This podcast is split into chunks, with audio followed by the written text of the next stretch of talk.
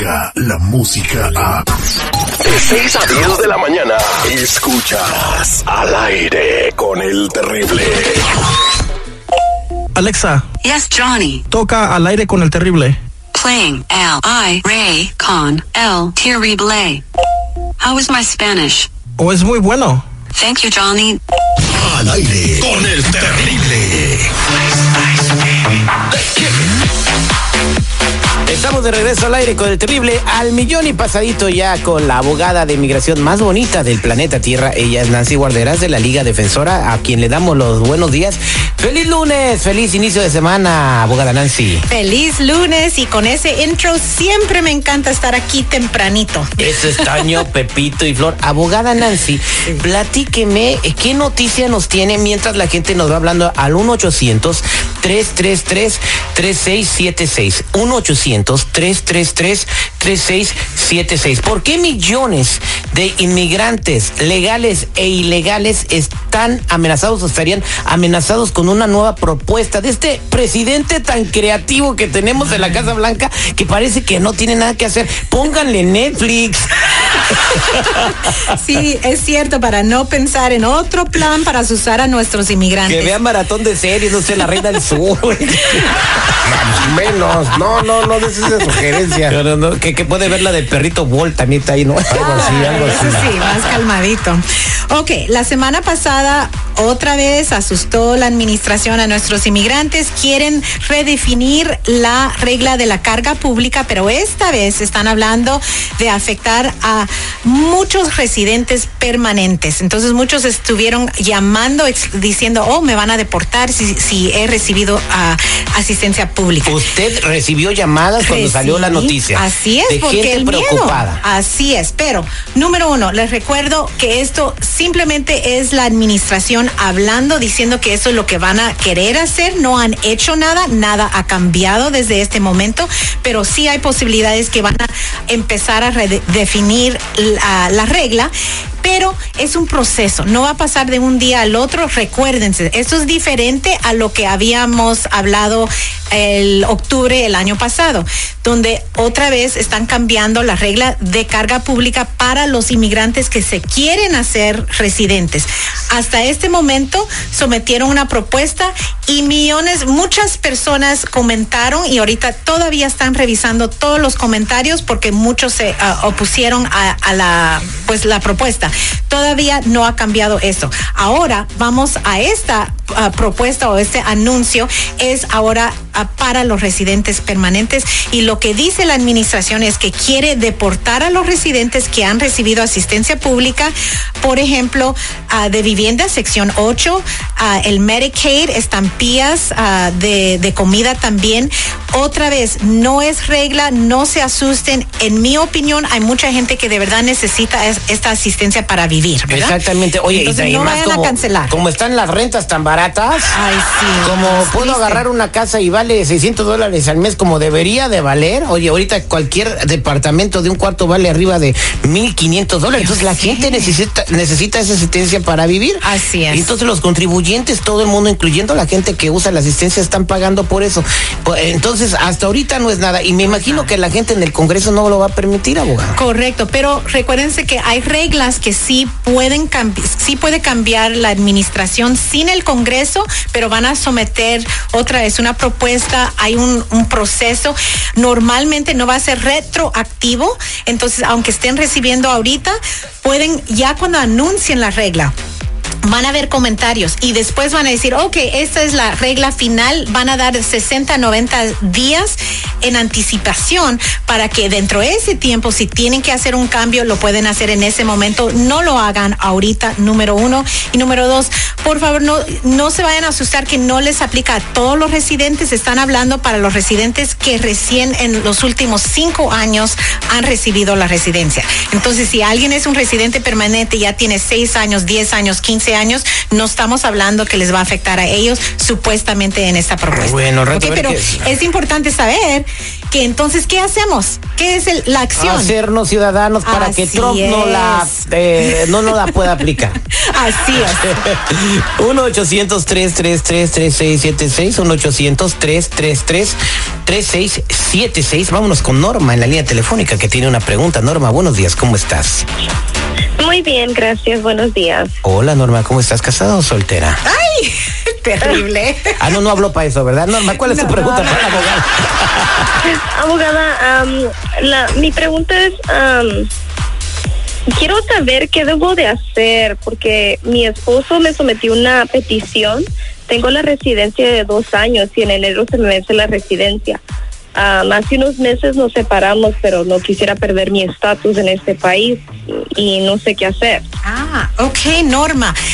Esta, tú tienes una residencia condicional. ¿Por qué tienes eso? Es porque, para que todos los demás ah, puedan aprender también, es porque cuando recibiste tu residencia o la entrevista, todavía no habías estado casada con tu esposo más de dos años. Cuando van a esa entrevista, entonces solamente te dan una residencia condicional y después de dos años tienes que remover esas condiciones en llenar aplicaciones y hay diferentes razones en que cu- cuál puedes hacer y remover esas condiciones. Número uno es si todavía estás con tu esposo y obviamente no porque ya se separaron.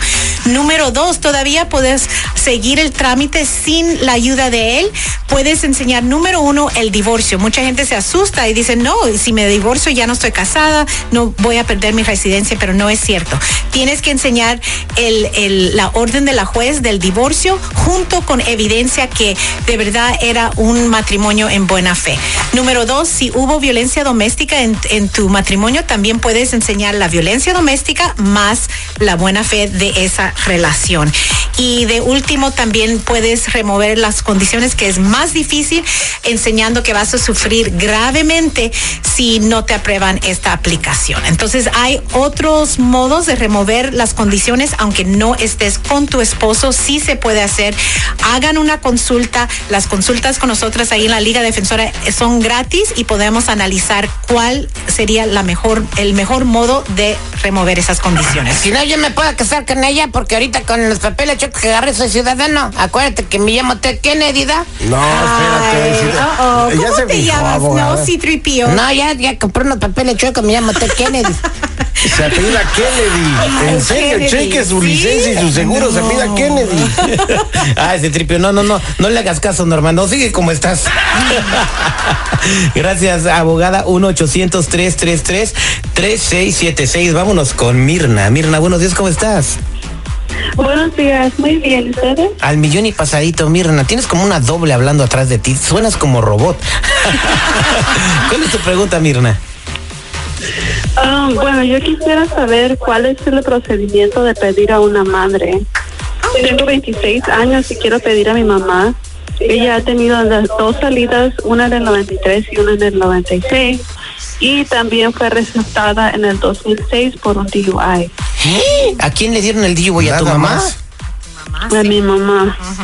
Mira, todo un ejemplo de buen Ay, ciudadano. no. Vele a pedir, pero a la Virgen, ojalá que la dejen.